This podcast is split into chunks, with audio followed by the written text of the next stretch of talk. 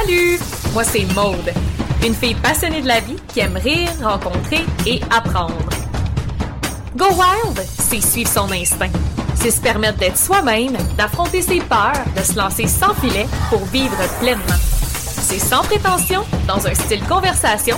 Je discute de sujets variés avec des invités qui ont du guts. Attendez-vous pas de la routine, il y en aura pas. On va vous réveiller, vous animer, mais surtout vous inspirer.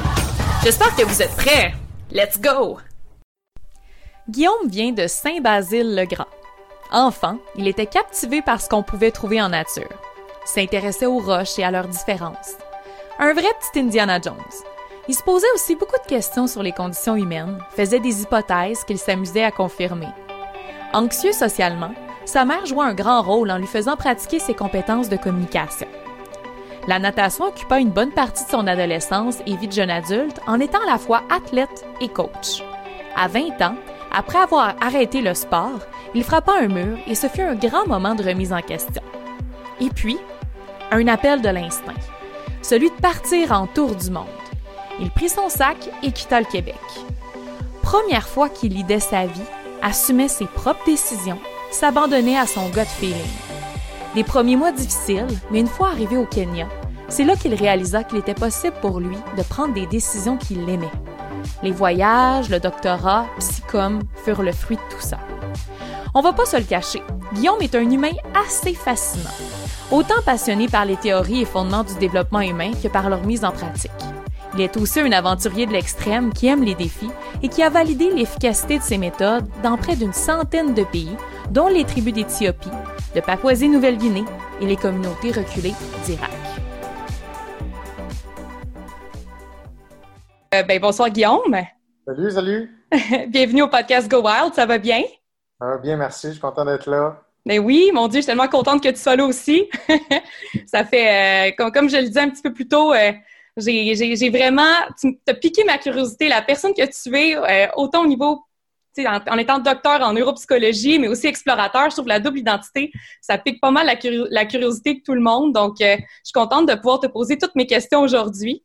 Donc, euh, le but... de pouvoir jaser avec toi. le but du podcast, c'est d'oser, d'amener les gens, en fait, à écouter leur gut feeling, puis aussi à oser sortir des sentiers battus, puis à s'écouter pleinement. Puis je trouve ça le fun d'avoir toutes sortes de, de, de, de, volets de personnes, des gens qui ont, qui, ont, qui ont cheminé dans différents domaines. Puis ça va être la première fois que je vais avoir quelqu'un d'un petit peu plus chercheur, euh, docteur. Donc, euh, je trouve ça le fun d'avoir ce, ce point de vue-là. Donc, juste pour faire un petit topo, puis tu compléteras, euh, Guillaume, tu es docteur en neuropsychologie et explorateur.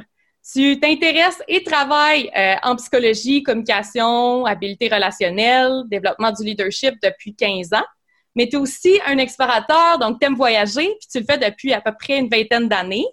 Euh, mais toi, tu t'intéresses, c'est pas le petit voyage dans les tout inclus là, qui t'intéresse. c'est vraiment, c'est vraiment d'aller dans les communautés un petit peu plus reculées pour aller euh, explorer, voir un peu comment ils vivent, puis voir leurs méthodes, façon de faire, puis aussi tester tes propres méthodes aussi. Oui. Donc euh, voilà. Alors écoute, peut-être aussi te, te présenter toi, dire plus en détail qu'est-ce que tu fais. Donc je te laisse la parole. Euh, ce que je fais, euh, ben, je pense que tu, l'as quand même bien dit, j'ai comme un peu deux, deux, facettes de moi, si je peux dire, une qui est plus, euh, je dirais, psychologique ou plus interne, où est-ce que je m'intéresse à ce qui se passe à l'intérieur à l'intérieur d'une personne, à l'intérieur des humains, à l'intérieur de, de, de, leur façon de voir le monde, de l'intérieur de leur cerveau. Je m'intéresse à je m'intéresse aux processus mentaux, aux processus comportementaux, j'essaie de comprendre euh, c'est quoi les variables qui causent, par exemple, quel genre de comportement, quel genre d'effet. Tu parlais de, de, relations, oui. Mm-hmm. Euh, stratégie de communication, leadership, c'est pas mal, je dirais, mon créneau. La performance aussi, je te dirais, l'atteinte de buts difficiles, c'est pas mal aussi euh, un créneau que, dans lequel je travaille. Fait que ça, c'est un, des volets, puis mes études sont, sont reliées à ça, là, psychologie clinique puis neurosciences fondamentales. Euh, puis, euh, ben, en fait, euh, moi, je, je, m'intéresse à ça parce que la façon dont on utilise euh, notre cerveau, ça change ce qui va se passer dans notre vie. Mm-hmm. puis, quand je dis la façon dont, on utilise le cerveau, c'est pas. il y a plein de choses qui sont répandues, là, comme croyance, que c'est utiliser des trucs, puis tout ça, mais il n'y a pas vraiment de trucs. C'est des micro-micro-apprentissages qu'on fait, puis qu'on développe, puis qui, mis ensemble, ça crée des effets dans la mm-hmm. vie il n'y a pas vraiment de truc. C'est comme un sport un peu. Y a-tu un truc dans le sport? Ben, dans les sports, ben, il y en a, mais c'est des petits trucs. Faut tu t'entraînes, tu répètes, puis à un moment donné, oups, t'es meilleur, puis tu as de l'aisance. C'est quelque chose qui est progressif. C'est un peu mm-hmm. la même chose avec le cerveau. Il n'y a pas de truc de, pour utiliser le cerveau de façon spectaculaire. il y a comme un, marketing autour du cerveau, mais c'est beaucoup plus subtil que ça.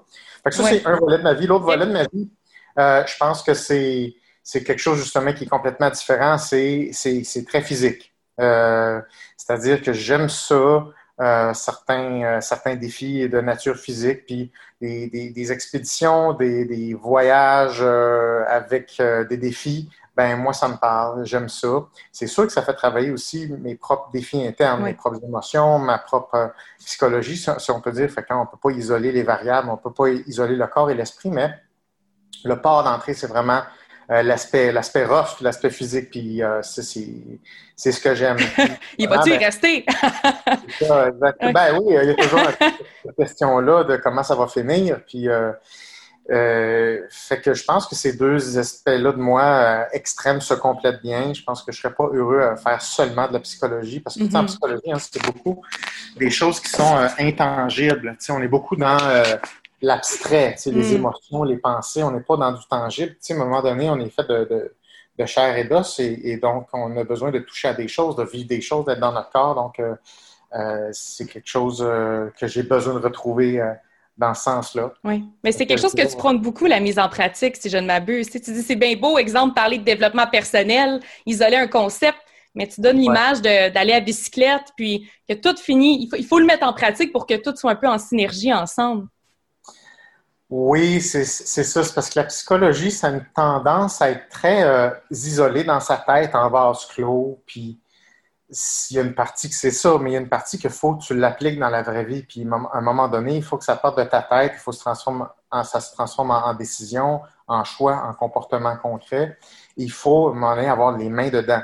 Euh, donc, même si on part de la psychologie et qu'on fasse des expéditions ou pas, ben, la vie, c'est une expédition. Mm-hmm. La vie, c'est même si on a fait un petit, on a des petites plages horaires à, tous les jours, on ne sait pas comment ça va se passer notre journée. On ne sait pas exactement. On ne sait même pas ce que l'autre va nous dire. Donc, euh, il faut avoir, je pense, un mindset un peu d'expédition puis d'aventurier dans notre quotidien ou dans notre agenda. Donc, pour moi, c'est comme un peu quand je fais des expéditions, c'est la même, les mêmes processus que j'essaie d'utiliser et de matérialiser dans ma vie quotidienne. Puis c'est ce que je recommande aussi à mes mm coachs. Donc, l'expédition te rend un meilleur coach, te rend un meilleur humain, te rend. Euh, bref, ils viennent s'entrelacer ensemble. Oui. oui, oui. Puis parlons-en un peu de, de, la pratique parce que c'est ce que tu es allé faire euh, au Québec.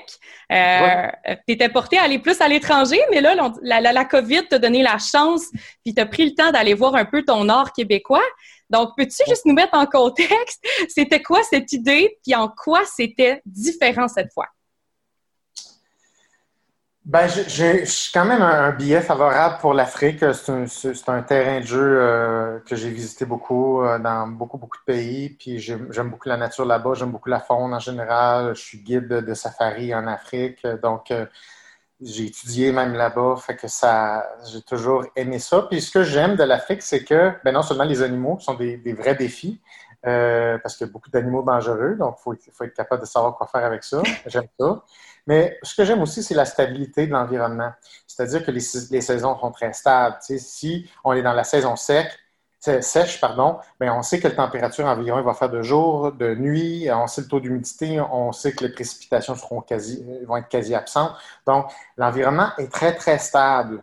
Euh, mm-hmm. Ça peut être assez plat aussi. Tu connais la sorte de terre. Donc, c'est un environnement qui est le fun pour faire des expéditions. C'est sûr qu'il faut être averti euh, à, cause justement des animaux, euh, des lions, des éléphants, toutes ces choses-là, dépendamment où on va. puis moi, je, ne suis pas très bon dans le froid. J'ai pas une grande tolérance au froid. Je suis vraiment pas, pas très bon, mais fait j'ai jamais été très porté vers des pays froids.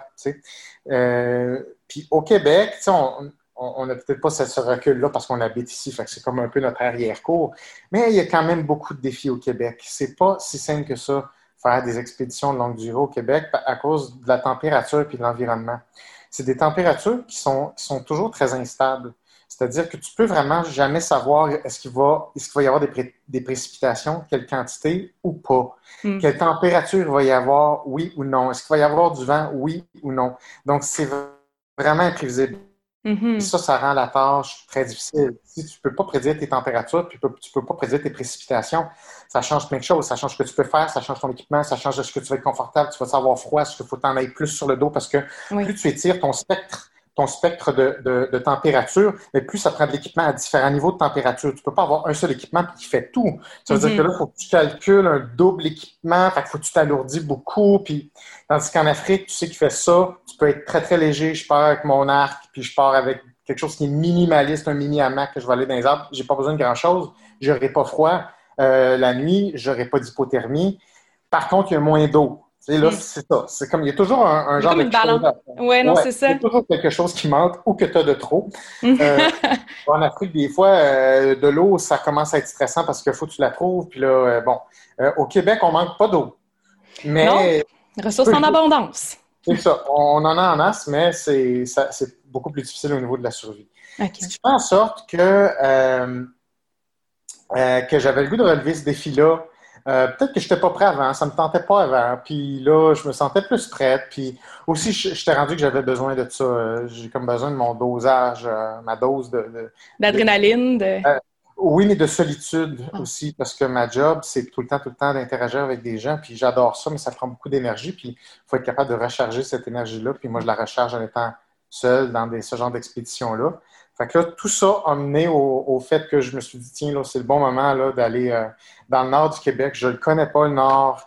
Euh, puis euh, un de mes amis, Frédéric Dion, avec qui je suis allé faire du rafting, ben, il m'a fait découvrir un peu le, pack raft, qui est un, raft individuel, qui est une espèce de, mini raft en forme de canot que tu peux souffler. C'est tout petit, ça, prend 10 livres, tu as, deux, deux rames. Donc ça, au Québec, c'est très important parce que c'est pas si facile que ça marcher au Québec, dépendamment des végétations. Souvent, c'est trop dense. Tu peux pas mhm. avancer. Tu es beaucoup dans des marécages. C'est très humide. Fait que c'est pas comme en Afrique où tout, tout, tout, le sol est très C'est ça, très dégagé. Mhm. C'est ça. C'est vraiment une autre logique. Puis là, je sentais que là, c'était le bon temps pour moi de découvrir ça. Puis euh, là, je suis parti avec mon packraft. J'ai beaucoup aimé ça. Puis euh, vraiment, mais c'est une question d'équipement. Il hein. faut vraiment, pour aimer une expédition, il faut être quand même assez averti euh, fait que même si j'ai pas tant que ça d'expérience de longue durée au Québec, mais j'ai quand même de l'expérience dans plusieurs pays quand même. Puis euh, j'avais assez confiance que j'étais capable de me sortir de là euh, avec, assez facilement. en un morceau. C'est ça, c'est ça. Fait que, y a-tu des défis? Est-ce que, est-ce que, est-ce qu'il y a possibilité, peut-être pas tous les défis, parce que je sais que ça va, ça va sortir en, vidéo, là, mais tu sais, peut-être un de tes pires, un moment où tu as douté ou je sais pas? Ben ça, là, ça, là, pour te dire la vérité, là, quand, tu, quand tu es seul, puis des fois, tu as des journées plus difficiles, ton cerveau, des fois, il part sur des spirales négatives. Parce que c'est très dur à arrêter. des fois, là, je me souviens à un moment donné, là, euh, après quelques jours, à un je commence à manquer de nourriture, je commence à être très fatigué, je suis toujours dans la vase, je suis toujours dans les marécages, j'avance pas vite je suis pas capable d'atteindre mon, objectif de kilométrage. Je mets, puis là, c'est comme tu te sens vraiment comme un loser. Tu, fais comme, OK, je suis un loser. Donc, con, là. Pourquoi? Pourquoi je suis là? Pourquoi j'ai fait ça? Pourquoi je m'impose ça? C'est pas bon, là. Tu sais que tu es vraiment attardé? Mais là, ça peut partir facilement parce que des fois, quand tu n'es pas heureux, là, ça part, tu fais mm. mais je suis pas bon dans plein d'affaires, puis je suis vraiment épais dans plein d'affaires, puis je suis vraiment con. Puis des fois, là, tu peux, le cerveau, il s'emballe comme ça, puis là, ça te broie le cœur un peu. Fait que, il faut apprendre à faire non, on va pas là. Hmm. Le cerveau, il veut y aller, ça il ferait peut-être du bien, mais ça sera pas bon. Fait que là, on faut reprendre le contrôle de OK, ben là, je, je m'organise pour être le plus heureux possible maintenant. Fait que là, je prends les moyens. Fait que je prends une pause, euh, je me fais plaisir, je me prends deux portions de nourriture s'il faut, je vais aller me bourrer la face de, de bleuet. Là, je me fais un feu, j'arrête ça là. Il faut, à un moment donné, reprendre le contrôle de la situation. Puis, pour moi, des, expéditions longue durée, des, ça te reflète des, choses que tu dois travailler sur toi. Puis, euh, fait que oui, il y a des défis constants, des défis de, bataille avec toi-même. Mm-hmm. Tu n'es pas fier de toi des fois. Puis, puis là, après ça, puis, aussi, bon, parlant de défis, l'environnement était un vrai défi parce qu'il a fait très, très mauvais. En fait, OK. anormalement mauvais. Il y a plu tous les jours. Ça, je veux dire, tu es mouillé toujours. Tu ne peux pas complètement te réchauffer. Tu es toujours trempe. Euh, il a fait très froid. Euh, il ventait toujours, puis le vent, ça tue. OK? Le vent, surtout quand il commence à faire froid, vent plus humidité, plus température Mm. froide, c'est ton kit, c'est ton arrêt de mort. Fait que j'avais mon arrêt de mort à tous les jours pendant 14 jours. T'as-tu été malade? Est-ce que tu as eu une genre de petite grippe ou? Non, non, en fait, euh, ce qui s'est passé, c'est que j'ai eu des, des- j'ai eu vraiment le- des problèmes de dos là, dernièrement. Je me suis cassé le dos là, un mois, puis je n'étais plus capable de marcher. OK. Puis là, finalement, je me le suis fait réparer, mais je venais juste de recommencer à, être, à marcher un peu juste avant l'expédition. Puis je me dis, est-ce que je repars, est-ce que je pars, est-ce que je pars pas? Je vais avoir presque 100 livres sur le dos. Qu'est-ce que je fais? Je, je vais y aller. Je pense que je devrais être correct. Après 24 heures d'expédition, mon dos a barré. Euh, là, je me suis dit, ah, ça se peut que je sois là pour rien, puis que là, je peux plus rien faire. J'ai de la misère à bouger. Je me dis, OK, du calme. Passe 24 heures, fais rien. Euh, repose-toi. Mhm. C'est une journée à la fois, puis ça a passé. Je comprends même pas encore comment ça a fait. Ça a passé. Je me dis, OK, ben regarde, on va faire un autre petit bout. On va être relax, on va être sage, on fera pas les héros, là. On va un petit bout de plus, je vais regarder comment je me sens. Tu sais, il faut, faut que Mhm. tu mettes de côté tout ce qui est de nature égo, de nature être fier de toi, d'avoir fait. Tu sais, il faut, faut demander que tu dises, c'est quoi la priorité, là, exactement? Mhm. C'est quoi qui est vraiment important versus qu'est-ce qui est pas important? Puis euh, c'est un challenge constant de dire, non, il faut que tu fasses le deuil de ça, là, là. Tout de Ouais. suite, tu fais le deuil tout de suite de ça. Oublie ton kilométrage, je vais atteindre ça. Oublie ça. Mhm. Si tu ne fais pas le deuil, tu te mets en danger à partir du prochain pas. Donc ça, c'est comme une espèce de sagesse qu'il faut avoir en expédition et qu'il faut avoir dans la vie à un moment donné pour savoir c'est quoi les limites. Qu'est-ce, quand est-ce que c'est non, non, on est capable de le faire, il faut être persévérant, versus attention, tu es dans une zone dangereuse. Et là, là on, rend- on change de, de braquette de, de- de- d'intervention. C'est pas une question qu'il faut que tu persévères, c'est une question qu'on est dans une zone non sécuritaire pas, il faut reconnaître l'un et l'autre. C'est pas si simple que ça, parce que des fois, on, on se dit, non, non, faut pas que je lâche, je suis pas, un- je suis pas, un- je suis pas un loser. Parce que quand, des fois, là, quand tu te sens pas bien, tu veux te prouver à toi-même que tu n'es pas un loser. Fait que Ouais. là, et là, tu peux te mettre en danger. C'est comme, non, non, peu importe ce que tu fais, tu n'es pas un loser, là. C'est pas à propos de ça. Fait que faut que tu te, faut que tu te parles constamment. Faut que tu te parles. C'est quoi que- qui est bon pour toi, le Guillaume? Qu'est-ce que tu veux faire? Qu'est-ce qui va te rendre content vraiment? Mhm. Est-ce que c'est de blesser? Est-ce que c'est pas de blesser? C'est-tu d'être fier d'avoir pris des décisions qui sont intelligentes? Ben, moi, c'est Mhm. plus ça. C'est plus, je vais être fier du processus que j'ai fait. Je vais être fier des décisions que j'ai prises. Je vais être fier de mon attitude. Je vais être fier d'avoir surmonté chacun des petits problèmes. Puis dire, Hey, tu vois, bravo Guillaume, tu aurais pu faire ça, mais tu n'as pas fait ça, tu l'as fait de la bonne façon. Bravo. Avant, tu n'aurais pas fait ça. Fait c'est l'art de se féliciter sur des niaiseries. Et ça, c'est pas une, une culture qu'on a. On a la culture de si à un moment donné je fais des grandes choses, là je vais pouvoir peut-être être fier de moi. Mais c'est pas vraiment comme ça que ça marche. Ouais. C'est que tu dois apprendre à être fier de toi avant de faire des grandes choses. Donc tu dois être fier de toi sur faire des petites choses. Fait que si je comprends ça. bien, oh, excuse-moi, non, non, vas-y.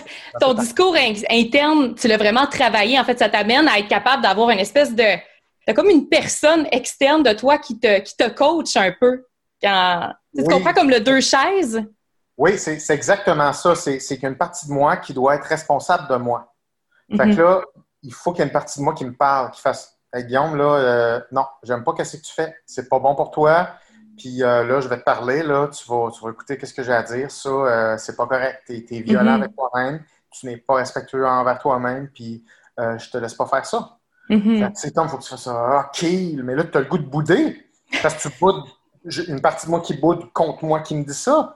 Fait que c'est comme, ben oui, mais là, il faut Mm. qu'on se parle parce qu'on est une équipe. Parce que là, je peux pas te laisser, oui, vas-y, fais n'importe quoi. Puis c'est comme, non, c'est pas comme ça. Puis c'est pas ce que tu enseignes à tes clients non plus. Fait que ne fais pas à toi ce que tu dis à tes clients de ne pas faire à eux-mêmes.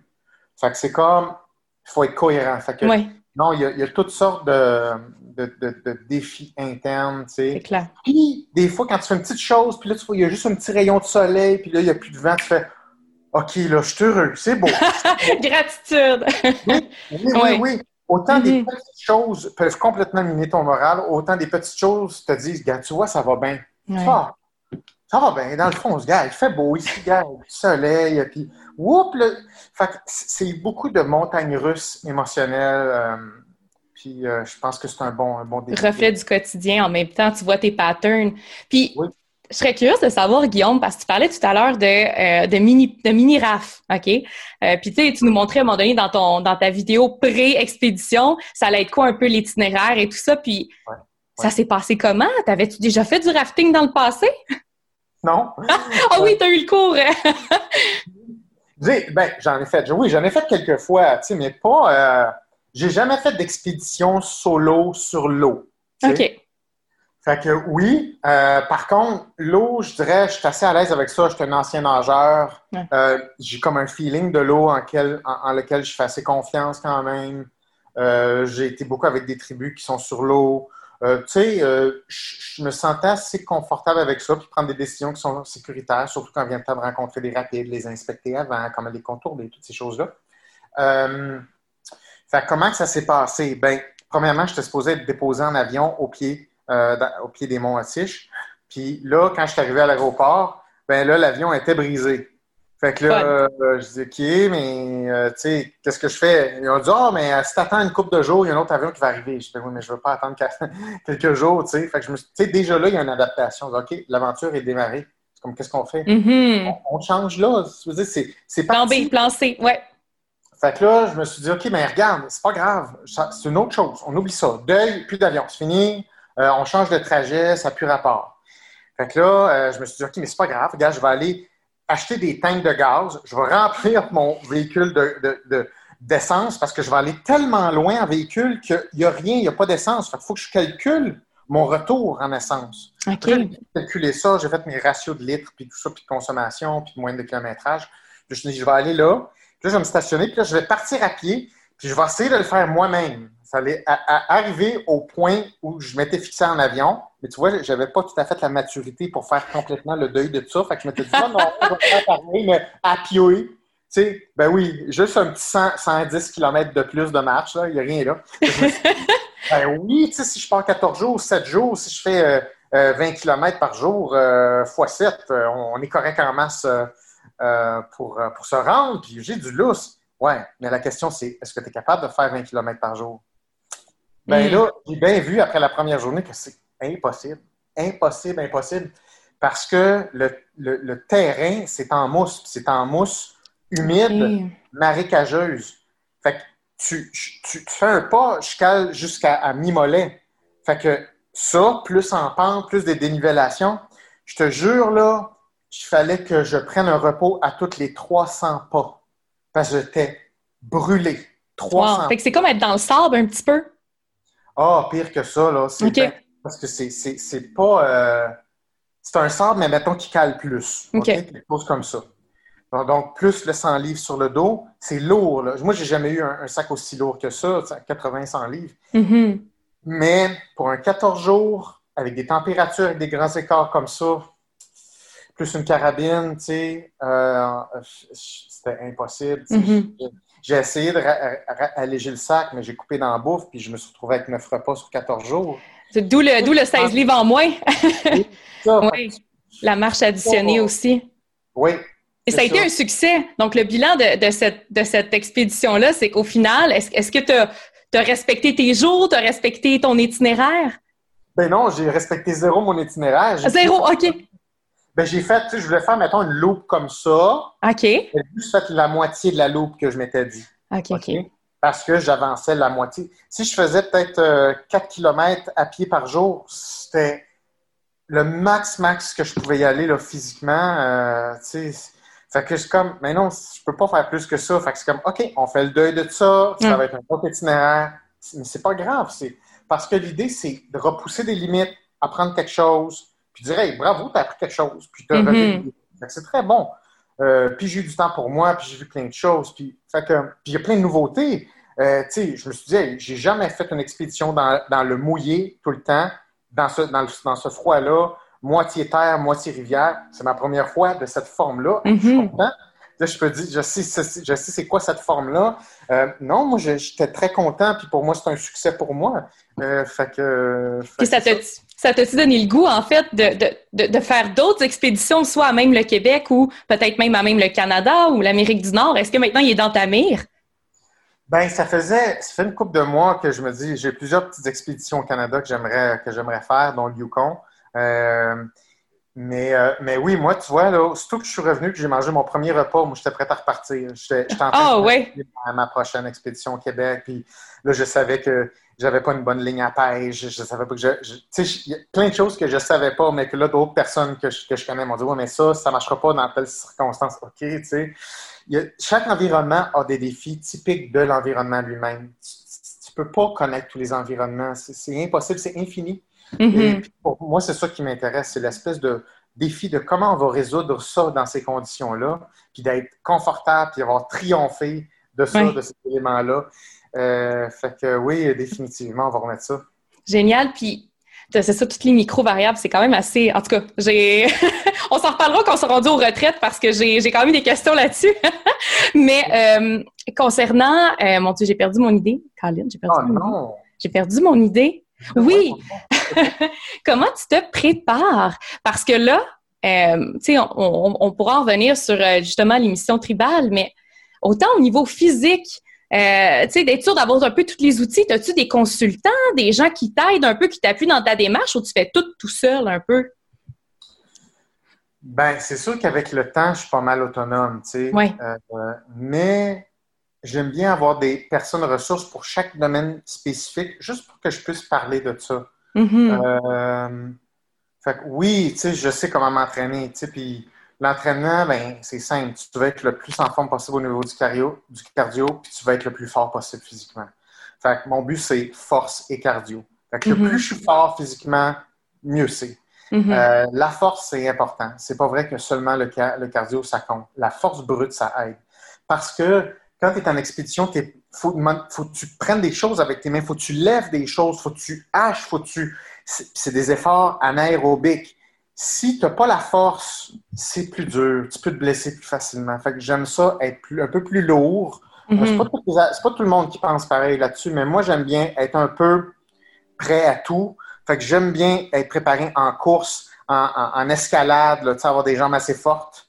Euh, puis j'aime être assez fort physiquement pour faire, pour lever des charges, pour frapper fort avec ma hache ou pour, euh, pour soulever des choses. C'est, mm-hmm. souvent, faut que tu pousses quelque chose qui est dans ton chemin, puis juste avoir plus de force, tu te blesses pas, tu te foules pas quelque chose, tu te fais pas, tu te romps pas quelque chose. Fait tu es plus prêt à différentes, euh, différentes éventualités. Fait que ça, c'est au niveau physique. Après ça, mais, dépendamment des, euh, des expéditions, mais c'est regarder c'est quoi les défis potentiels en fonction de ce que je veux faire là.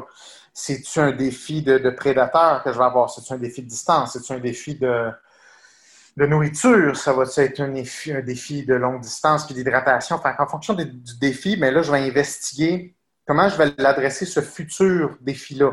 Fait que là, il faut que j'investisse quel est le, meilleur matériel possible? Fait que là, à chaque fois, c'est de dire, OK, le meilleur matériel à ma connaissance pour cette tâche-là, c'est ça. Est-ce que j'ai aimé ça la dernière fois? Est-ce que j'ai trouvé des faiblesses dans ce matériel-là? Est-ce que c'est moi qui l'utilisais pas bien? Qu'est-ce qui me manque? Puis là, moi, je, moi, je suis un fou d'équipement. J'ai tout le temps un petit quelque chose que j'aime. J'imagine avec un gros garde-robe, puis là, OK, je prends ça. Juste des sleeping bags, j'en ai huit. OK, OK, OK. Euh, j'ai sept hamacs, euh, j'ai quatre ou cinq matelas de sol, six, euh, tu sais, puis chaque affaire, je le regarde, puis je dis, OK, non, pour cette expédition, je vais prendre celle-là. Celle-là, c'est mieux. Euh, je vais prendre, mixer ça comme ça, puis là, je rassemble ça, puis là, je le regarde. C'est ça que j'ai besoin? OK. Là, j'essaie de le, de le pacter. Parce que ça, c'est l'autre art. Comment je le mets dans mon sac? Où je place mes choses? Est-ce que je vais me souvenir exactement qu'est-ce qui est où? Parce qu'il faut que ça soit comme mes pièces de la maison. Tu sais, tu mm faut pas que tu te demandes temps, ma chambre est où chez nous? Donc, non, tu connais ta maison, là, tu sais. Fait que c'est la même chose avec ton sac à dos. Mon matériel est où? Des fois, tu en as besoin rapidement. Tu peux pas commencer à tout déballer ton stock à terre. Tu vas tout perdre. Tu perds du temps. Puis des fois, tu n'as pas le temps. Fait qu'il y a beaucoup d'éléments de préparation, définitivement. Puis euh, chaque matériel doit être étudié. Ça, pourquoi tu apportes ça? Puis c'est quoi les, les chances hmm. statistiques pour que tu en aies besoin? Euh, wow. Fait que tu veux voyager le plus léger possible. Des fois, plus tu t'en vas dans du froid avec longue durée, plus tu vas être lourd. Mm-hmm. Non, c'est clair. C'est clair. Puis, euh, puis aussi, quel genre de défi tu veux? Si tu dis non, moi c'est un défi survie extrême, je pars avec rien. OK, mais si c'est ça que tu veux, on part avec que de l'ultra léger, ça rentre dans un 30 litres ou un 25 litres de, sac à dos. Puis si tu fais non, non, c'est pas ça que je veux, là. Moi, c'est vraiment la performance de la distance, tout ça, tu vas te permettre de voyager un peu plus lourd, puis là, tu vas avoir un petit peu plus de OK, j'apporte une deuxième casserole, tu sais, pour bouillir de l'eau puis cuisiner dans l'eau, tu sais, pour être efficace là-dedans. Fait que tu t'alourdis un peu plus, mais c'est adapté avec le trip mhm. que tu veux avoir. Fait qu'il y a toutes sortes de trips, d'aventures que tu veux, que tu veux, euh, que tu peux avoir. C'est fou, je, me rends compte à quel point c'est mathématique et, et que tout est pensé, tout est, doit avoir, mettons, un, deux, trois mêmes utilités pour maximiser le poids, mais en tout cas, voir chapeau, euh, puis je trouve ça intéressant l'idée du grand garde-robe avec toutes les, avec tout le, matériel, mais je peux comprendre qu'après les années à voyager puis à faire toutes sortes de, de trips de survie, à un moment donné, tu finis par accumuler puis avoir euh, un peu de tout. Mais euh, Guillaume, j'aimerais ça qu'on migue un petit peu vers euh, un autre, euh, une autre partie de ta vie, qui est un petit peu plus dans le passé. Du moins, c'est un voyage que tu avais fait à ta vingtaine, qui était à 20 ans en fait, qui était dans le but. Le, but était un peu de briser, de sortir des sentiers battus, aller te, tester ce que tu avais appris en, communication. C'est ça, aller voir comment tu pouvais, avec 5000 dollars, survivre avec juste la communication. C'est ça?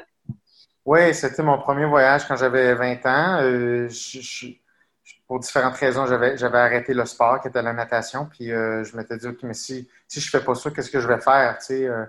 et donc, à un moment donné, comme on, frappe tout, on frappe tous et toutes des murs. Puis on se dit, OK, mais qu'est-ce que je vais faire? comment je vais donner un sens à ma vie?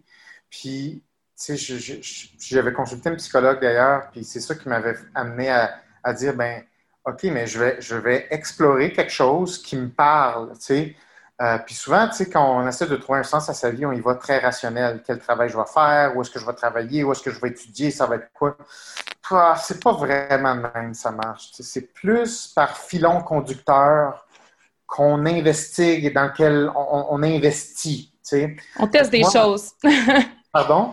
J'ai dit, on teste des choses puis ça s'affine avec le temps. Mm-hmm. Oui, c'est ça, mais il faut que tu puisses faut que tu puisses donner en premier à une opportunité plutôt que de dire ben moi je veux les réponses. Moi j'ai je veux des réponses, je veux savoir où ma vie s'en va. Ben la vie ne répondra pas comme ça. C'est à toi à te bouger pour aller rencontrer quelque chose. Puis là, tu dis oui, mais rencontrer quoi, je ne le sais pas. Ben oui, mais c'est ça l'idée, c'est qu'on ne le sait pas. Il faut aller le, faut aller le découvrir. Fait que là, on dit, OK, mais par où on, part? On part par un instinct, on part par une idée, on part avec quelque chose qui semble nous plaire ou qui attire notre curiosité. On dit, OK, ça, c'est mon point de départ. Maintenant, j'investis dans ça. Mm-hmm. Puis là, on dit, ouais, mais ça ne veut pas dire que ça va marcher. Non, ce qui va marcher, c'est que tu vas apprendre quelque chose.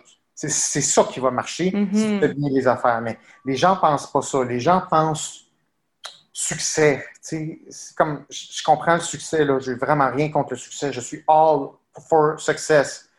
Mais c'est comme, c'est quand le sens des choses se met en place. Puis tu ne peux mhm. pas commencer à, demander à la vie de te rendre successful sans toi que donné en premier. C'est à toi de donner en premier. Puis c'est ce qui s'est passé dans ce voyage-là. Je me suis dit, OK, mais je vais essayer de faire le tour du monde. Tu sais, je, voici un défi, voici ce qui m'intéresse. Je ne sais pas ce qui va se passer, mais l'idée me plaît. Hmm. Évidemment, 100% des gens m'ont découragé de faire ça parce qu'ils m'ont dit Ouais, mais combien tu vas payer ça? Euh, Tu vas-tu travailler? Ça va-tu être dangereux? Mais là, tu vas-tu laisser ta blonde et tes études? Tu sais? Fait Il faut pas, faut faire attention à qui tu écoutes dans la vie. Mm-hmm. Si tu as une idée, c'est bon, maintenant, il faut que tu investisses. Si tu as une idée, mais tu n'investis pas, il n'y a rien qui va te revenir. Et puis là, tout le monde va faire Ah, tu vois, tu l'avais dit que c'est une perte de temps. C'est pas que c'est une perte de temps, c'est que tu as niaisé. Mm gaspillé, tu as été cheap. Tu as eu peur et tu n'as pas investi dans cette opportunité-là parce que tu étais trop obsédé à avoir un gain. Fait que ça, ça marche pas. Fait que sois généreux envers l'opportunité que tu vas avoir pour vraiment voir qu'est-ce qui peut se passer qui va m'apprendre des affaires de moi. Parce que ça va t'apprendre des choses. Peu importe ce que tu vas faire, tu vas apprendre quelque chose. Fait que quand tu comprends ça, à un moment donné, tu fais, j'ai un feeling, je vais aller l'explorer, puis je vais investir là-dedans. Je vais investir du temps, de l'argent, de la stratégie, du sacrifice, des options, fait que là, ce voyage-là, pour moi, ça a changé ma vie parce que c'était la première fois où je, où leadais ma vie, où je devais leader ou assumer mes décisions parce que dans notre culture, euh, on prend peu de décisions. C'est-à-dire qu'on obéit beaucoup, on obéit à nos parents, nos professeurs, on obéit euh, à tous ceux qui nous imposent de faire des affaires. Puis là, ben, pour moi, ça, c'était quelque chose de nouveau. C'est-à-dire que je dois obéir à mon feeling, à mon instinct du moment. Mais je ne savais pas comment faire ça. Fait que j'ai été très, très malheureux et très dépressif pendant les, pendant les trois premiers, premiers mois de mon voyage parce que je me sentais imbécile de ne pas être plus heureux que ça en voyage. Parce que je me disais, si je ne suis pas heureux, ça veut dire que je suis en train d'échouer. Puis en plus, je paye ce, ce voyage-là. Puis en plus, j'ai laissé des choses. Fait que qui qui est con? Ben, c'est moi qui est con. Mais c'est pas exactement comme ça. C'est que je ne savais pas comment prendre des décisions, puis, puis être sûr que je suis responsable d'être heureux dans cette décision-là, puis faire à ma tête. Je ne me connaissais pas, j'avais peur. Euh, fait qu'il y a comme le doute de je suis en train de perdre mon temps, puis je suis perdu, puis c'est très dur, hein, c'est pas mal les, les, trois mois les plus difficiles dans ma vie parce que j'avais constamment l'estomac noué, je, me sentais mal, j'étais profondément malheureux. Euh, je me souviens, j'étais en Égypte, je dormais tout misérable dans une chambre qui coûtait un, dollar et demi, puis il y avait des coquerelles sur les murs qui allaient sur moi. Puis Avec ce cadre-là, ben oui. C'était tough, tu sais, parce que je ne savais pas ce que je faisais, puis surtout, je ne savais pas comment je procédais à mes, à mes choix. Mais à un mhm. moment donné, il y a quelque chose qui avance, qui, puis un moment donné, quand je suis allé en Afrique pour la première fois en Afrique noire, là, au mhm. Kenya, central, ben là, là, j'ai vraiment découvert comme, OK, je suis capable de prendre des décisions que je peux aimer. OK, c'est comme tout n'est pas perdu, et donc je dois continuer à faire des choses que je sens que ça m'intéresse. Il faut vraiment plus que j'obéisse à ce que les autres disent. Puis à un moment donné, quand tu comprends ça, tu commences à faire à ta tête et t'occuper vraiment de, de, de, de mettre ta vie en place. Et ça, ça a été le début de, ce que je fais maintenant, autant les films, autant les voyages, autant mon entreprise Psychom, mon doctorat. Euh, tout ça, mhm. j'avais rien décidé de ça avant ce voyage-là. Ça a tout émergé suite à ça. Puis, je, trouve, je trouve ça magnifique. Puis justement, quand tu parles de, d'apprendre à aimer nos décisions, d'apprendre à être en cohérence avec nos décisions, puis, ben, en fait, d'abord prendre des décisions, les assumer, mais de sentir qu'elles sont en cohérence avec nous, c'est, c'est, un gros step, puis c'est des choses euh, qui souvent demandent toute une vie parce qu'on évolue à, euh, on, évolue constamment, mais euh, tu sais, un, élément qui me fascine de cette quête-là que tu as faite dans le début, dans tes 20 ans, c'est que d'un, tu étais, très jeune. Je pense que tu avais commencé à étudier en, en, communication à l'université, ça se peut-tu? Oui. Mais tu avais quand même réussi à établir des contacts avec des, des communautés reculées. Tu sais, comment est-ce que tu as réussi, alors que tu n'avais jamais fait ça, à, trouver la bonne plug ou à, à, aller à, la découverte de ces communautés, de ces communautés-là qui sont très rares, sont les voyageurs qui le font. Donc, comment mm-hmm. toi, à cet âge-là, tu as, réussi à le faire? Ben, je pense que quand tu es attiré par quelque chose, ça veut dire qu'il y a fort probablement déjà une affinité à la base. Donc, moi, ça m'a toujours intéressé de voir comment les gens vivent traditionnellement avant que l'industrialisation soit rentrée. Puis, je me suis toujours identifié à ça dans ma tête. Je me suis toujours dit, je le sens que j'ai une petite partie de moi qui est un peu comme ça. Puis, ça j'aimerais ça vivre ça pour moi. Mm-hmm. moi, je, pense que je pense que je suis plus parti de qu'est-ce que je sentais qui était moi, puis je me suis juste rapproché de quelque chose que je reconnaissais. quand j'ai rencontré ces, ces premières euh, tribu-là, quand j'avais 20 ans, ben, je sentais tu sais, que je suis comme, ah, ben, égal, moi, j'aimerais ça, là, vivre avec vous autres, là, tu sais, mm. moi, c'est mon, mon affaire. vous allez chasser, vous allez vous occuper de vos, vos troupeaux, puis, tu sais, fait que moi, je te dirais que ça a été plus assez innocent comme début. Ça a été plus de l'amour que d'autre chose. La volonté d'être là, la volonté de les, les trouver beaux, ce monde-là. Euh, euh, trouver que c'est un privilège, être content. Puis je hmm. pense que relationnellement, ça se sentait. Puis, euh, puis aussi, ben moi, je, je, ça, c'est sûr que c'est pas mal dans l'air du temps actuellement. Actuellement, il y a beaucoup de tribalisme. Ça veut dire que les gens s'isolent beaucoup en communauté, en minorité. Puis il y a beaucoup de guerres hein, entre les minorités, puis tout ça. Puis moi, je n'adhère pas à ça je veux dire, moi, je ne pense pas que ce soit la bonne solution. Je pense qu'il faut dire, on est des humains, c'est une catégorie, c'est la catégorie mm. humain. Le reste, on s'en fout. La couleur de la peau, la religion, ça n'a plus d'importance. C'est superficiel. Fait que moi, ça me, je me suis jamais dit, oh, c'est une tribu, ils sont mm. vraiment différents de moi. moi, j'ai jamais vu ça. C'est des choses, c'est des imbécilités, ça. C'est des, des choses tellement superficielles, la langue Oui, oui, c'est important la langue, mais c'est pas ça qui fait en sorte que fondamentalement, on est différent de la langue. Mm-hmm. C'est rien, ça, là, là. Fait que moi, je me suis toujours senti beaucoup plus ressemblant ou pareil les uns avec les autres que très différents. Et je pense que ça facilite beaucoup la façon dont je regarde quelqu'un, comme une personne se sent regarder. Et je pense que le cerveau, puis là, je l'ai appris dans mes études plus tard, est capable de lire ce qui se passe dans les yeux très, très rapidement. Puis quand on, voit qu'une personne nous regarde de façon respectueuse, de façon aimable, de façon mm-hmm. euh, amicale, ben on le sent, puis ça nous donne pas le goût de nous défendre, puis de dire « Ah, en tout cas, respecte-moi! » Comme on se sent déjà respecté. C'est ça l'idée de ce qu'on appelle la relation humaine. Pour moi, ça, a tourné autour de ça. que je pense qu'il y a une partie qui est un peu naturelle dans moi, puis que j'ai réussi à mettre des mots. Mm-hmm. OK. Euh, Excellent. Non, je trouve ça, je trouve ça vraiment intéressant, passionnant. Puis comme tu le dis, c'est les bases de la communication, souvent, c'est inconscient. On ne le sait même pas. Fait que toi, inconsciemment, quand tu es entré en relation avec ces, avec ces communautés-là, c'est tu, tu, dégageais une bienveillance, tu dégageais une énergie qui se ressentait déjà, juste un intérêt, une curiosité.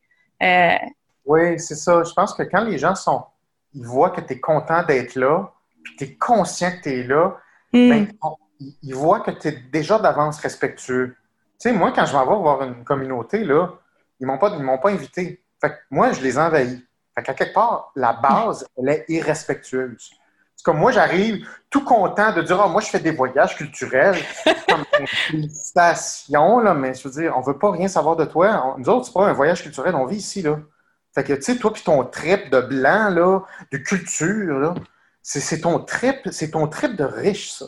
Hmm. Ça, c'est vrai, parce que nous, on est tellement blindés, euh, puis on a tellement de richesses que nous autres, on oublie un peu que c'est comme il y a la vraie vie autour de ça. Il y a des gens qui survivent vraiment comme ça. Puis c'est pas un trip. Là. je pense que euh, je pense que quand j'arrive, je leur montre que c'est un privilège que je sois là. Et que je leur montre dès les premières secondes que je vais suivre leur cadence. Ça, c'est les messages que je vais envoyer aussitôt qu'ils me voient à un kilomètre. Je vais leur mm-hmm. montrer comme vous avez vu, je suis votre lead. Je ne ferai pas quelque chose que vous ne voulez pas, puis tout ce que vous allez faire, je vais l'écouter, puis je vais vous montrer que j'ai reçu un message. Mm-hmm. ça, ça fait en sorte que je leur transfère tout le contrôle. Ils sont comme, oh, bon, on a un visiteur imprévu, mais il n'est pas une menace. Il nous écoute, il nous respecte, il est content de nous voir. là, un humain là, qui ne se sent pas menacé, il se bat pas, il fait, bon, ben écoute, c'était pas un problème, viens-t'en. Puis là, c'est là que la relation augmente. Mais souvent, on oublie ça quand on est dans les villes, dans des pays. On fait comme si, oh oui, ben moi, j'ai déménagé là. OK, tu as le droit, mais personne ne t'a invité. Juste qu'on s'entende. Fait qui doit s'adapter à qui? Qui doit mm-hmm. Entrer dans la danse de l'autre pour après ben, ça, on passe de synchronisation, là, un petit peu. C'est ça. Mais au Québec, on est un petit peu confus dans qui doit suivre quoi, puis le respect, ça fonctionne comment. On est complètement mêlé là-dedans. Mais pour moi, ça a toujours été une valeur de base. C'est, tu arrives dans une maison étrangère, Mm-hmm. Tu montres que tu respectes les règles. C'est pas chez toi. Puis tu vas voir que l'intégration va se faire comme ça. Tu vas te faire des amis comme ça. Et je, moi, Guillaume Duluth, je n'ai jamais eu à changer ma personnalité parce que j'étais dans une tribu. Tant et sous longtemps que je, je, montre que je respecte comment ils vivent, le mm-hmm. respect est là, ben, le respect, il me revient. Personne n'essaie de me changer. Puis, tu sais, en ce moment, on parle beaucoup de racisme. Hein. C'est comme le racisme, tout est raciste. OK? C'est pas compliqué, là. N'importe quoi est raciste. Ben, moi, j'ai un exemple à, ce sujet-là. Si vraiment tout est raciste, là, vous devriez voir le visage de, certaines personnes dans ces communautés-là qui m'accueillent, ne sont pas toujours contents de me voir. Ils me regardent comme Oh non, pas lui, qu'est-ce que c'est ça? Ben, La mm-hmm. question, c'est est-ce qu'ils sont racistes? Non. Ils sont juste pas contents de me voir. Ils ne me connaissent pas. Ils sont occupés. Ils sont anxieux de savoir qu'est-ce qu'il veut. Est-ce qu'il va voler des ressources? Est-ce qu'il va être un problème pour nous autres? Qu'est-ce qu'on a à y apporter? On n'a rien à s'apporter. On est, on est sur deux planètes. Donc, l'anxiété va être là, puis c'est normal. Ce n'est pas du racisme. C'est de mm-hmm. l'inquiétude. C'est de la réactivité à la nouveauté. Et c'est ma job de dire, non, non, regarde, on va trouver un terrain d'entente, on va créer une relation de confiance, on va fonctionner ensemble sur des buts communs. Et voilà. Mm. Tout, descend. le racisme est beaucoup trop utilisé comme une arme de culpabilité présentement et c'est faux. Il y a puis j'ai beaucoup d'exemples là-dedans, là, mais c'est comme, à un moment donné, quand on arrive devant des choses différentes, on a le droit de réagir. Ce n'est pas du racisme. Mm-hmm. Correct. Puis après ça, il y a des choses qui, oui, sont racistes. Ça existe, le racisme. Mais tout n'est pas du racisme. Il y a plein de phénomènes comportementaux, puis psychologiques et relationnels qui sont impliqués là-dedans. Mais c'est comme réduire ça à du racisme. Ça n'a aucun once de sens. Mm-hmm. Alors que c'est juste une réaction. Ça pourrait être juste une réaction de prime abord ou de, protection ou peu importe. Absolument. Absolument. Qui n'a rien à voir avec. Euh, le, racisme, ça a rapport avec hey, wow, qu'est-ce qu'on va faire? Là? Moi, je suis inquiet, j'ai des préoccupations, je te comprends pas, on se connaît pas, tu veux pas les mêmes affaires que moi. Euh, ça n'a pas rapport avec le racisme. Mm-hmm. Mais Écoute, Guillaume, je trouve ça vraiment intéressant quand tu parles de réaction, tout ça, parce que j'aimerais ça migrer vers ton émission tribale, qui est, en tout cas, je tiens à le dire, qui a vraiment été, euh, je pense que pour beaucoup, ça a suscité beaucoup de curiosité, puis ça a été pour nous une, belle, beaucoup d'apprentissage, puis une ouverture sur le monde comme jamais, je trouve, dépeindre une réalité qu'on, qui nous est pas montrée. Euh, puis, je, je serais curieuse de savoir s'il y a eu des moments que tu considérais des, avec certaines de, des communautés où que ça a été plus difficile justement de créer ce, ce lien-là, de créer ce, ce cette danse-là, si on veut, avec les gens? Mettons, ta plus difficile, ça, a été quelle, euh, dans quelle partie du monde, puis euh, avec quel groupe exactement? Ben, je dirais qu'il y en a deux, euh, deux des huit émissions où ça a été plus difficile parce que il y a plein de processus ou de facteurs qui interfèrent avec des processus relationnels, donc des processus typiquement anxieux. Mm-hmm. Euh, par exemple, il y avait les Orang Rimba d'Indonésie, où, euh, où c'était difficile parce que ce sont des gens extrêmement isolés, ce sont des gens assez méfiants, ce sont des gens qui sont euh, qui, vivent là, de, de, façon extrêmement isolée dans la jungle. Donc, c'est très risqué là-bas. Tu as des tigres, tu as toutes sortes d'affaires. Ils ont été envahis beaucoup. Fait qu'ils sont de nature, à un plus méfiants envers l'intrus. Mm-hmm. On part avec des points en moins, finalement. Fait que là, c'est sûr que c'est normal parce que l'anxiété va être plus élevée. Puis il y a tout un système qui vise à ne pas rien savoir des étrangers. Fait que là, c'est sûr qu'il faut comme contourner cette affaire-là. Fait que ça veut dire qu'il faut tranquillement faire diminuer l'anxiété, ça prend plus de temps, puis la relation fluctue vers le haut euh, beaucoup plus progressivement. Et en plus, il y a des règles culturelles qui disaient que qui disent qu'un étranger ne peut pas dormir à l'intérieur d'un hmm. village ou proche d'une maison. Ce qui fait en sorte que là, on supplante d'autres règles anti-intrus. Tu sais, puis encore là, c'est pas du racisme, c'est une, ce sont des mécanismes de survie. S'ils sont rendus là jusqu'en 2020, c'est parce que ça fonctionne. Mm-hmm. On aurait tort de condamner des mécanismes comme ça. Il faut les accepter, c'est comme ça, puis dire, OK, mais qu'est-ce qu'on peut faire à partir de ce moment-là? Ce qui fait en sorte que ça a été plus long, beaucoup plus de travail, créer des relations. Si c'est des gens qui, sont, qui ont moins d'extroversion, qui sont moins expressifs, ce qui, fait en sorte qu'ils se vulnérabilisent moins. Donc, pour créer de la relation, il faut que tu augmentes le niveau de vulnérabilité. Tu ne peux pas créer de, la relation plus forte que le niveau de vulnérabilité. Fait que la relation, c'est une conséquence d'une variable qui s'appelle de la vulnérabilité. Donc, s'il y a des mécanismes anti-vulnérabilité, ben, s'il y a des mécanismes anti-relationnels également. Mm-hmm. Ça veut dire que moi, il faut que je travaille à tranquillement créer de la vulnérabilité de mon côté et de leur côté, que ça soit toujours relativement équivalent, puis tranquillement que la relation euh, se déploie. Mais encore là, ça se fait. C'est juste que avec chaque, personne, il y a une vitesse à laquelle se déploie une relation, puis on ne peut pas forcer là-dessus. Il faut mm-hmm. respecter une séquence d'événements, puis un, timing en particulier. Euh, l'autre exemple, c'est au Gabon. au Gabon, euh, c'est une communauté de Baka. Mm. et, et, donc, là, les Baka que j'ai rencontrés, ils étaient comme un peu sous le gouvernement d'une autre communauté, d'une autre ethnie, parce que tu as beaucoup de compétitions interethniques. Hein? Puis là, c'est comme, je venais voir des Bakas, mais ils, vivaient dans un village Fan. Fan qui est une autre ethnie, mais qui un peu opprime les Bakas. Donc là, je veux dire, c'est à cause de, de, ce qu'on appelle une structure hiérarchique un peu, ça faisait en sorte que l'accès aux Bakas était difficile, c'était constamment contaminé par le filtre Fan autour donc là, on rentre dans un peu un système hiérarchique, c'est-à-dire que l'on rentre dans des externalités, c'est-à-dire des facteurs externes qui interfèrent avec des processus relationnels. Donc, euh, ça, serait. ça serait cela. On n'ira pas dans, les détails, mais, mais je, trouve ça, je trouve ça fort intéressant. Puis, il y a l'aspect technique aussi de, l'émission que je trouve intéressant parce que tout au long, bon, on sait que tu es suivi par un caméraman, of course, mais aussi un traducteur. Euh, je crois, j'imagine. Euh, des fois, oui. Oui, des fois, Souvent, il va arriver, mettons, deux, trois jours après moi. Comme ça, le premier contact est vraiment juste moi. OK, c'était ça. Parce que des fois, je me disais, parce que comme tu avais visité ces communautés-là, ben, deux, je pense, hein, dans ta vingtaine, euh, début. Euh... Euh, vingtaine, euh, oui, euh, oui, c'est ça, oui, il y avait les, les Maasai dans la vingtaine. Il y, avait, il y en avait plusieurs, là, il y en avait en Asie aussi. OK.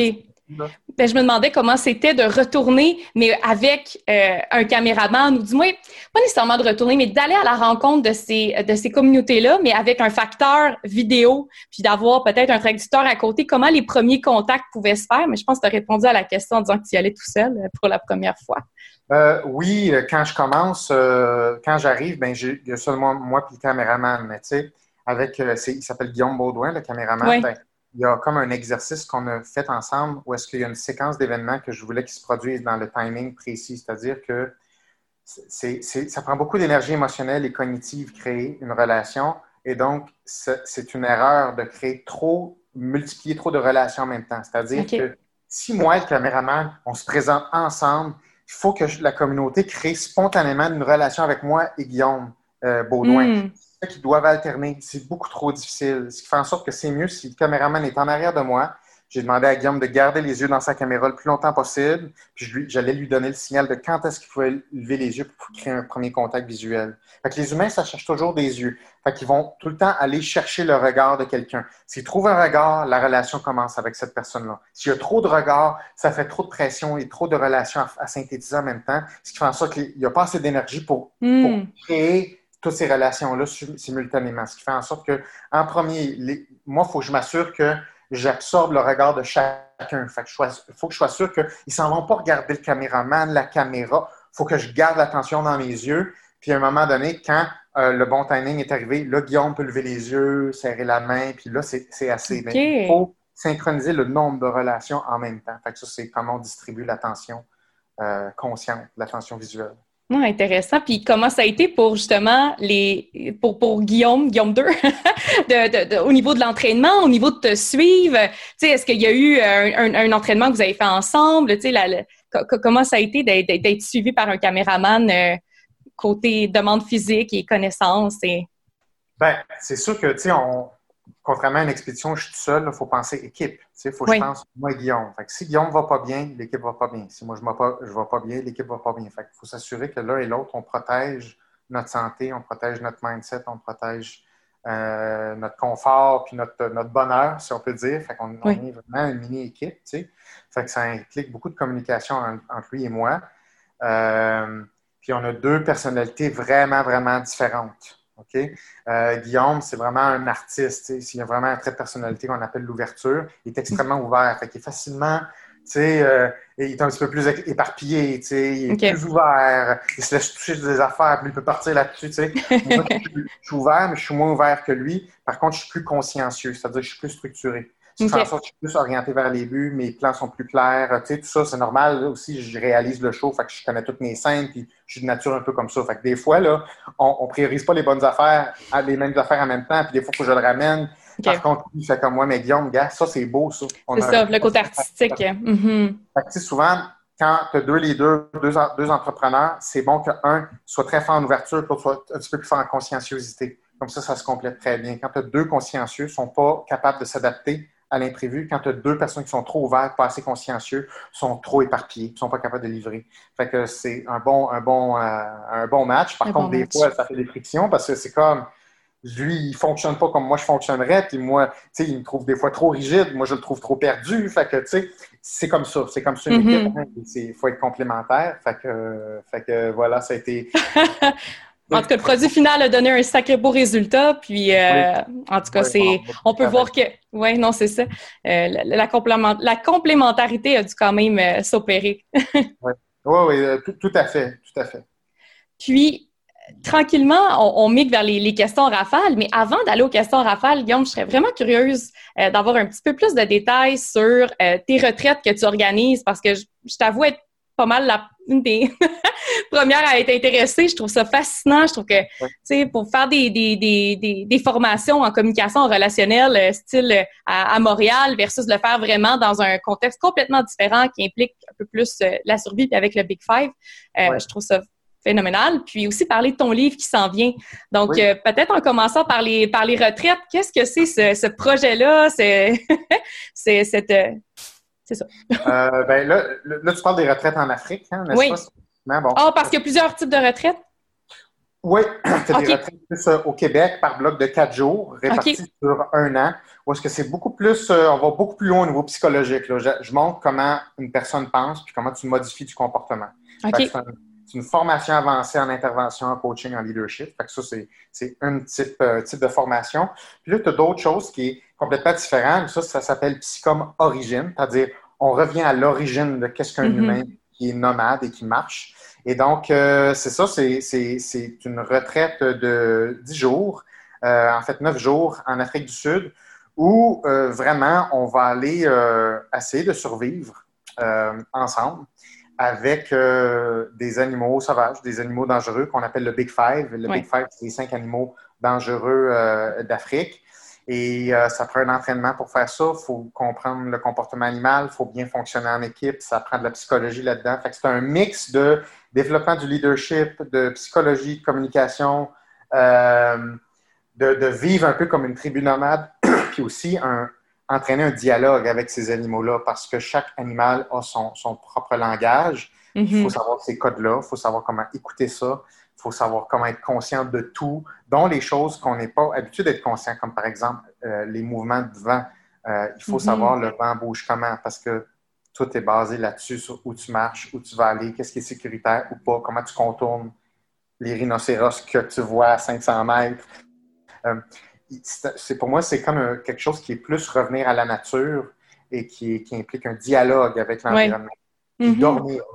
Les premières journées, on s'entraîne dans des conditions où il n'y a pas d'animaux, je dirais, mortels. Puis après ça, il y a trois journées pleines où c'est comme, là, c'est la vraie affaire. Il n'y a plus de marge de manœuvre. Euh, on, s'arrange avec ce qu'il y a. Il y a quand même euh, du risque. Il y a quand même ah. du risque. C'est ça. La formation nous permet d'éviter au maximum le risque, mais ça reste une expérience où tu as ah. vraiment le feeling d'être en survie. Là. Euh, oui, oui, c'est pas une joke, là. C'est vraiment. Euh, c'est pas quelque chose qui est possible de faire normalement. Tu peux pas faire ça. C'est une permission spéciale que j'ai. Euh, à cause que. Parce que je connais plusieurs réserves, parce que j'ai eu des permissions spéciales, parce que je suis formé moi-même, parce que. Mais c'est pas. tu sais, personne ne va aller dormir avec 20 lions, là. Tu n'as pas le droit de faire ça. C'est même pas assuré normalement, mais euh, nous, on a eu la permission de le faire, puis, euh, mais c'est sûr que ça prend beaucoup de discipline. Euh, puis, mais pour les gens qui sont motivés à, le faire, ça se fait très mm-hmm. bien.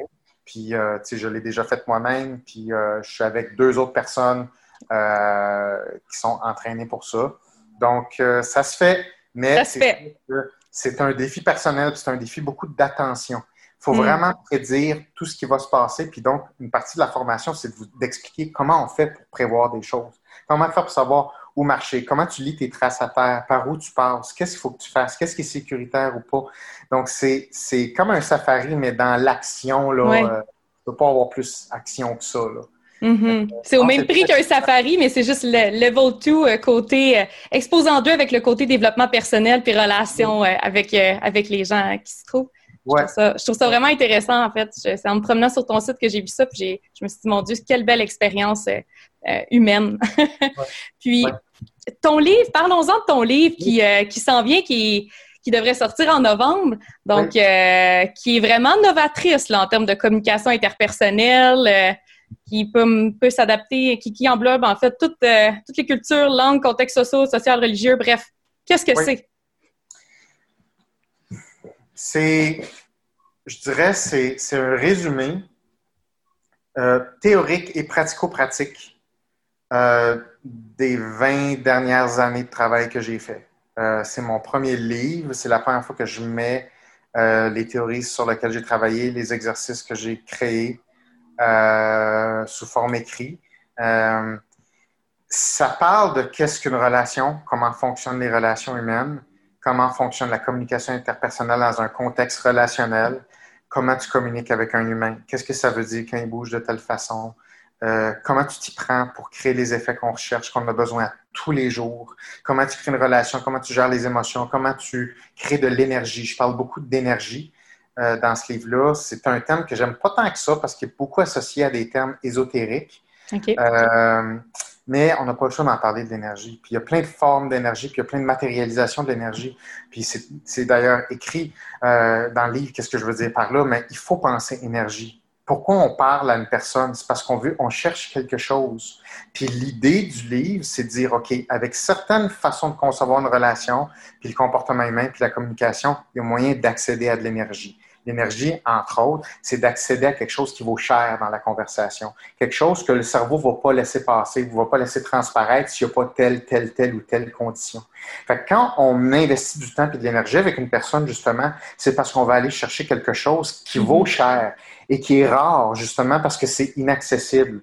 D'où le titre Je suis un chercheur d'or, parce que c'est ça que je cherche. Je cherche qui est inaccessible. Je cherche qui a de la valeur et ça existe. C'est juste que c'est comme un peu de l'archéologie il y a des choses à découvrir, mais l'idée, c'est que c'est pas. Ça prend une technique pour aller mm-hmm. trouver ce qu'il y a à trouver dans une conversation, dans, dans, soi-même, dans une autre personne, puis aller utiliser ça pour aller propulser la relation vers l'avant, vers un but commun. Donc, créer un mouvement. Alors, tout ça, il faut comprendre comment ça marche, euh, les interactions humaines. Fait que pour moi, j'essaie de. En fait, je pense que je réussis là, de présenter les relations humaines d'une façon qui n'a jamais été présentée encore de comprendre la communication interpersonnelle d'une façon qu'elle n'a jamais été présentée encore, puis surtout d'expliquer aux gens, voici qu'est-ce qu'il faut faire. On fait ça, on fait ça, on fait ça, on fait ça. Puis d'expliquer mm-hmm. clairement comment. Parce que la communication, c'est très subtil. Ça, ça va à la vitesse du cerveau. Fait que c'est pas, ça peut pas être juste des mots, puis ça peut pas être juste verbal. Il faut vraiment sentir des petits cues rapidement chez l'autre, chez soi, comprendre les mécanismes d'intervention, savoir comment s'ajuster, euh, c'est une interaction, c'est ça, c'est ça la communication, mais si on ne les apprend pas, ces indices-là, on ne peut pas s'ajuster. Fait qu'on on, s'isole dans notre tête, puis on prépare notre réponse, puis on prépare ce qu'on mm-hmm. veut dire. Mais toutes les réponses sont là, sont devant nous. Fait que j'essaie de montrer aux gens comment forcer moins, avoir juste des réponses plus claires, puis savoir quoi faire avec le matériel qui, sont, qui est déjà bon, qui est déjà sous nos yeux. Fait que, en ce moment, c'est pas vraiment enseigner ces choses-là, puis je pense que c'est déplorable, mais je pense qu'on a tout avantage à dire, hey, si tu quoi, si on écoute bien, puis on sait quoi écouter, et on, peut se détendre, puis on peut travailler avec mm-hmm. qui est déjà accessible, c'est déjà là. Mais si tu le sais pas, c'est ben, on n'est pas conscient qu'on. Mm-hmm. Euh, c'est ça le but du livre. Génial. Je raconte des histoires de comment j'ai appliqué ça avec des tribus, comment j'ai La petite twist. Euh, oui. ah, génial. Ça, ça devrait sortir quand exactement? Euh, ça va sortir le 12 novembre. Le 12 novembre, excellent. Je vais mettre. Euh, est-ce que va être possible pour moi de mettre les, les différents liens dans, dans le podcast? Euh, oui, absolument. Là, ça, va être sûrement vendu électroniquement aussi ou en, librairie. Là, je suis en train de reviser la dernière épreuve que les éditeurs m'ont envoyée. Super. Puis écoute, Guillaume, on est à la fin et là, c'est la partie questions en rafale. Ah, Donc, ah, euh, oui, oui, voilà. Euh, c'est euh, des questions d'abord de la communauté, puis ensuite des questions, comme je te disais, en lien avec Go Wild. OK? Est-ce que tu es prêt? Je, suis prêt. Excellent. Donc, on a eu une question, en fait, concernant bon, le fait que souvent dans tes, dans tes expéditions, tu risques bon, ta vie, même si c'est contrôlé de par la, la, comment dire, la, acquis de l'expérience à, force de les faire. Mais on se demandait en couple, comment est-ce que ça peut être vécu par l'autre personne que tu risques ta vie comme ça? La relation à la mort, la relation au risque. comment est-ce que ça se passe? tu veux vraiment t'embarquer là-dedans, toi? Est-ce qu'on peut faire ça short and sweet? short and sweet, je vais essayer. Euh, en couple. Bon, premièrement, euh, j'ai jamais fait d'expédition en couple. Donc, euh, parce que les blondes ne veulent pas me suivre, puis c'est bien correct. par contre, je pense que ta question, c'est comment, mettons, en couple, ils vivent avec le fait que moi, je fais ça? Je pense qu'elles sont anxieuses. Je pense que je pense pas qu'elles sont pas anxieuses, surtout quand je donne pas de nouvelles pendant plusieurs jours. Mm-hmm.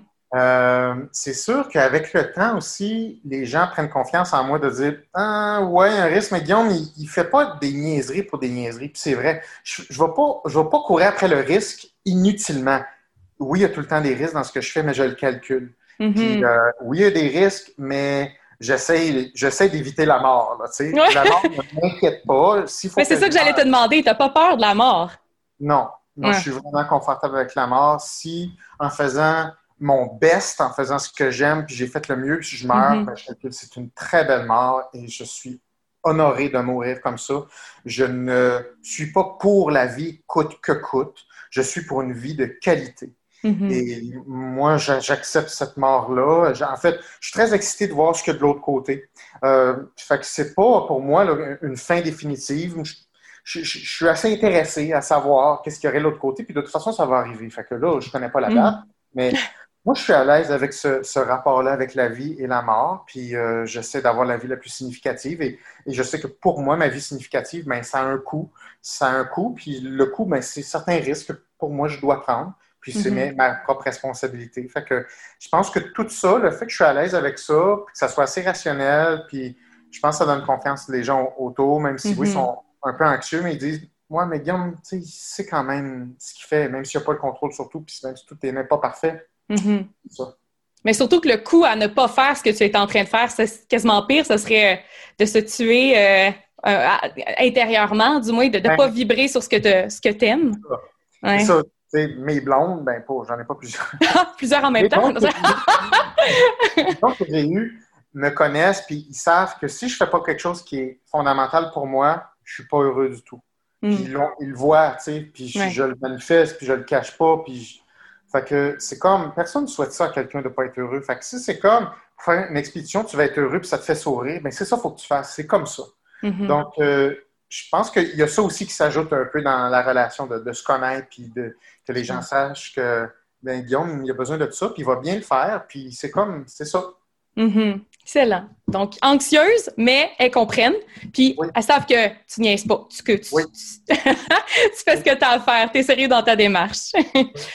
Ensuite, prochaine question, difficile de revenir à la réalité après tes expériences aussi dépaysantes. Euh, ça dépend lesquelles. Euh, comme tu vois, ma sortie là, au Québec pendant deux semaines, revenir, oui, là, il y, a, une petite adaptation parce que tu t'attaches. Ben, moi, personnellement, je m'attache à cette solitude-là, puis à vivre dans la nature. Puis, si j'avais juste mangé un peu plus, moi, j'aurais pas eu, j'aurais pas eu de misère à rester là un mois. Là, euh, fait que oui, tu as un retour sur des choses que ah, tu veux pas, des responsabilités que laissent en stand-by, que tu fais juste là, allumer ton cellulaire, tu as peur. Tu as peur. Quand tu allumes ça, là, tu dis et regarde bien les messages, les 25 messages, dont 50% ça va être des stresseurs et des mauvaises nouvelles, puis des affaires à gérer, puis les 72 messages textes, puis les 136 emails. J'ai-tu le goût de ça? J'ai pas le goût de ça. Mais ça fait partie de la vie. C'est comme mm laisser ça en stand-by, il y a des responsabilités à prendre. Fait il y a un petit, il y a un petit quelque chose en, revenant. Euh, OK. Petite transition, là, qui est toujours un peu difficile. Oui. Ouais. Pour les expériences solo de ressourcement, oui. Par contre, quand je vais visiter des communautés, des tribus, euh, quand je fais des films, euh, c'est pas une transition pour revenir parce que j'étais entouré de monde. Tu sais, fait que j'étais pas seul, j'étais dans un système. Mm-hmm là, je reviens chez moi, puis je fais comme, c'est un autre système. Puis mm. lui, je le connais, c'est chez moi, puis je l'aime. Puis il est différent de la, de, la, de la, tribu, de la communauté. C'est deux systèmes différents. J'aime les deux. Je suis content d'avoir été dans les deux, mais je ne compare pas l'un et l'autre. Souvent, les gens pensent souvent, ah, ça doit être dur, tu te retrouves dans un monde capitaliste, euh, puis les les personnes étaient si proches de la nature. Tu les gens idéalisent hein, les gens qui vivent traditionnellement comme si c'est des surhommes purs. C'est tellement, c'est tellement caricatural. C'est pas ça. C'est pareil et différent en même temps. Mm-hmm. Puis il n'y a rien à comparer. Fait que quand je reviens au Québec, je me dis, ah, ça, c'est mon beau Québec que je connais, puis je suis bien content de cette société-là, puis je trouve qu'on est du bien bon monde. J'aime beaucoup euh, le Québec, puis le Canada, puis l'Amérique mm. du Nord. Fait que je ne compare jamais les deux sociétés ensemble et je ne pense pas qu'il faut comparer ça. Mm. Ce sont deux choses différentes avec plein de belles affaires. Fait que quand je reviens, j'ai pas vraiment de transition dans ce type d'expérience-là. Non, j'aime ça. J'aime vraiment ça, cette façon. Ça va me rester, on dirait que c'est quotable, mais c'est de mettre son chapeau d'une société à l'autre, puis de juste, je mets mon chapeau, puis je, je, je, je, nage un peu à travers la société, c'est tout. Oui. Malgré, avec ses différents paramètres. on s'adapte. Oui. Puis la dernière question de l'auditoire, c'était comment entretiens-tu toutes tes langues? Parce que tu en parles beaucoup, honnêtement, l'espagnol, l'italien, l'allemand, le russe, l'arabe, le chinois, le Pidgin. Euh, comment tu fais pour les conserver? Bon, premièrement, tu sais, oui, j'ai appris neuf langues, mais je peux pas dire que je me sens confortable dans les neuf langues en même temps. OK? Euh, sont toutes là, à quelque part dans ma tête, mais je dirais mes préférées ou, celles que j'utilise le plus, c'est celles qui sont les plus facilement accessibles. Euh, fait que, j'en ai toujours 4-5 sous la main là, qui sont plus facilement accessibles. Mais tu sais, honnêtement, les langues que j'aime moins, qui ont moins la sonorité que j'aime, c'est l'italien et mm-hmm. l'espagnol. Ah, pour vrai? OK. Oui. C'est pas parce que c'est des langues difficiles, c'est juste que ça sonne pas comme l'instrument de musique que j'aime autant que le russe, par mm. exemple, ou l'allemand. J'aime mieux ces langues-là. La musique me plaît plus. Fait que tout ce qui est émotionnellement plus actif va rester plus facilement en mémoire. Tandis que, tu sais, euh, c'est comme euh, mon italien, là, il est tellement loin là, que c'est comme j'aurais de la misère là, à, avoir une conversation de base. Il faudrait que je me la réchauffe là, pendant une journée, puis là, ça reviendrait, tu sais. Euh, fait que, il y a ça, tu sais. Ils sont pas les neuf pareils égales, non. Non, mais tu les parles, puis une fois que tu te remets dans le bain, ça peut revenir, mais c'est ça, des bases, de l'intermédiaire. Génial. Ils sont, toutes là quelque part, mais il faut pas les chercher, là, tu sais, un peu plus. Ah ouais, c'est poussiéreux un peu. poussiéreux. Euh, puis, euh, il, y a des, il y a des moments de la journée où je me donne des défis de penser dans certaines langues. Ça, c'est une façon. Des, des, des, moments de la journée où je parle juste en allemand, d'autres journées où je parle, je pense juste en russe. Fait que ça, ça m'aide, tu sais, de les garder actifs. Fait que je m'imagine, souvent, je parle tout le temps. Je parle tout le temps dans mon auto, tout je parle sur ma moto, je me parle. Fait que je me parle dans différentes langues. Fait que c'est une façon de les activer. Parce que j'aime la musique, je trouve ça beau. Je trouve ça le fun, les sons qui sortent de ma bouche, puis ça me plaît. Fait que mm-hmm. c'est une façon de les réchauffer. Ah, mais oui, potentialiser. De toute façon, on, sait qu'on passe du temps dans le trafic, on passe du temps, des fois, pourquoi pas euh, se mettre à se parler tout seul, à, pratiquer des langues, mettre des audios ou peu importe. 100%. Maintenant, les questions rafales, go wild. Euh, si tu dois choisir une communauté reculée pour passer le restant de tes jours, ça peut être celle que tu as visitée ou non, laquelle tu choisis? Korowai, euh, Papouasie, ils vivent 30 mètres dans les arbres. Puis moi, je suis heureux quand je suis dans les airs. Génial. Tu te sens pleinement vivant quand? Quand je suis libre, puis quand j'ai des défis.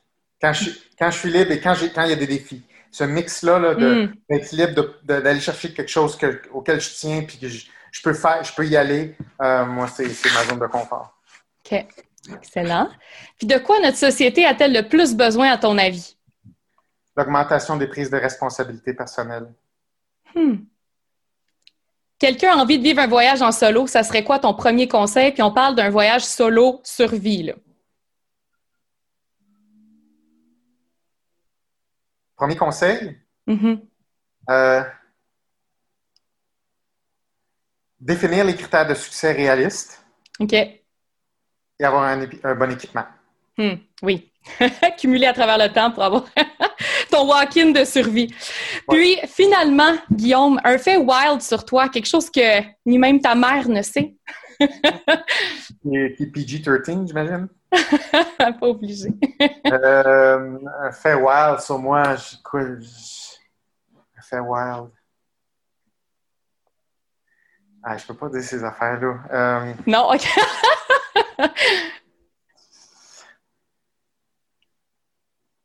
Ça peut être, tu as joué de la clarinette quand tu étais jeune, je sais pas, quelque chose qu'on ne sait juste pas, mettons. Ah, j'ai appris le violon en 24 heures. Pour vrai? Ouais, ben en fait, j'ai découpé, j'ai créé une technique pour apprendre le violon. En fait, les quatre saisons de Vivaldi, qui est une des, des tunes les plus difficiles. En fait, l'été de Vivaldi, là, il y a 25 000 notes à seconde. Euh, mais j'ai créé un protocole où est-ce que je m'entraînais trois minutes par jour. De façon puis ça m'a pris euh, environ 22 euh, heures, 22 heures jouer à vitesse tempo d'un violoniste. Fait que j'ai réussi à, apprendre ça. Tu avais une base en musique ou pas du tout? Non. Zéro. OK. wow, excellent. Ben écoute, ça fait le tour des questions rafale. Euh, Guillaume, où est-ce qu'on peut te trouver? Où est-ce qu'on peut te suivre dans toutes tes épopées puis euh, toutes les belles connaissances que tu peux nous apporter en neuropsy? Ben, je dirais que la, première affaire, ça va être sur mon site web, www.communicationpsycom.com, euh, sur mon Facebook, Guillaume Duleux-Psychom, mon Facebook personnel. Mon agente, c'est Sonia Gagnon, qui est vraiment super. voilà. OK. Excellent. Ben écoute, Guillaume, on te souhaite euh, bonne chance pour la suite. For sure, on va, euh, on va pouvoir se procurer ton livre euh, en novembre. Puis d'ici là, peut-être que tu vas me voir la binette en Afrique, who knows? oui, merci beaucoup. Là. Merci à toi. Bye. Bye.